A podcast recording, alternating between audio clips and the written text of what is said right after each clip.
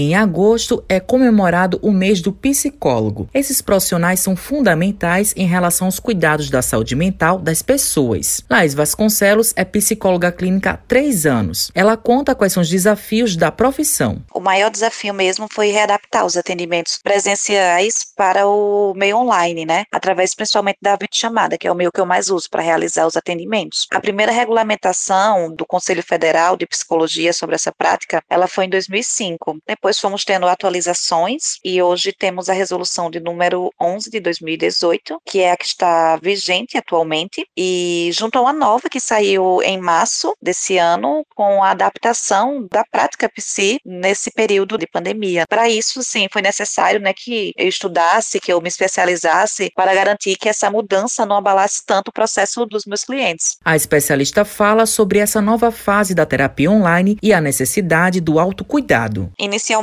houve uma certa resistência das pessoas em dar prosseguimento ou iniciar a psicoterapia online, mas aos poucos os clientes foram se adaptando e também surgiu muita demanda de ansiedade, pânico, depressão entre as pessoas nesse período de isolamento, né? Esse momento de, de incertezas associado ao medo da doença foi um grande potencializador para prejudicar a saúde mental da população. A terapia, ela é um meio para esse autocuidado que é guiado por um profissional e pode ter efeitos mais potentes. Mas o autocuidado pode ser simplesmente adicionar à sua rotina um momento para fazer uma atividade que seja prazerosa para você. Carolina Gomes é engenheira de computação e tem 25 anos. E há três meses ela faz terapia por videochamada. Ela conta um pouco da experiência. Eu acho que a terapia online é uma modalidade muito legal de terapia. Eu acredito que não deixe a desejar em relação à terapia presencial. É, eu nunca fiz terapia presencial, mas eu acredito que não faça diferença. E eu acho que facilita também o encontro entre profissional e paciente. No meu caso, por exemplo, eu moro no interior de Pernambuco e eu faço terapia com um psicólogo que mora em João Pessoa. Então, assim, a gente não tem essa barreira da distância. Tem também, assim, os casos que se,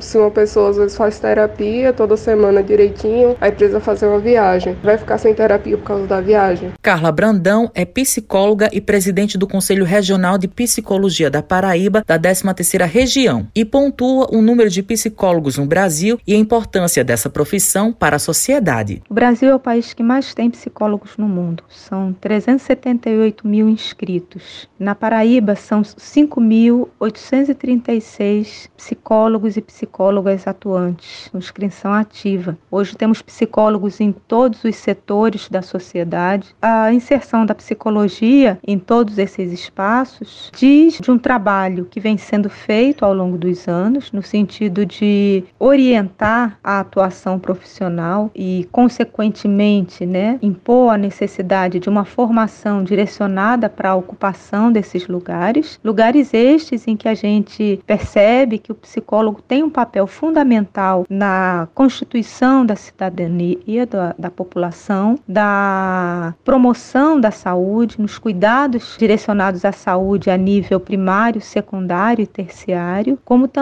também na garantia de direitos Carla ressalta os avanços da profissão do psicólogo. A psicologia, nos primórdios no Brasil, era orientada, né, tinha um olhar mais individualista e a gente pode até dizer elitista no sentido de ser um serviço caro e inacessível às pessoas de média e de baixa renda. A psicologia avançou muito quando ela deixa um lugar mais individualista, restrito a poucos e passa a se expandir. Não foi algo concedido, mas uma conquista de muitos anos de lutas, formação adequada, de orientação, que é o papel dos conselhos de psicologia, garantindo assim uma atuação adequada e coerente com as demandas da sociedade. Matheus Silomar para a Rádio Tabajara, uma emissora da EPC, empresa paraibana de comunicação.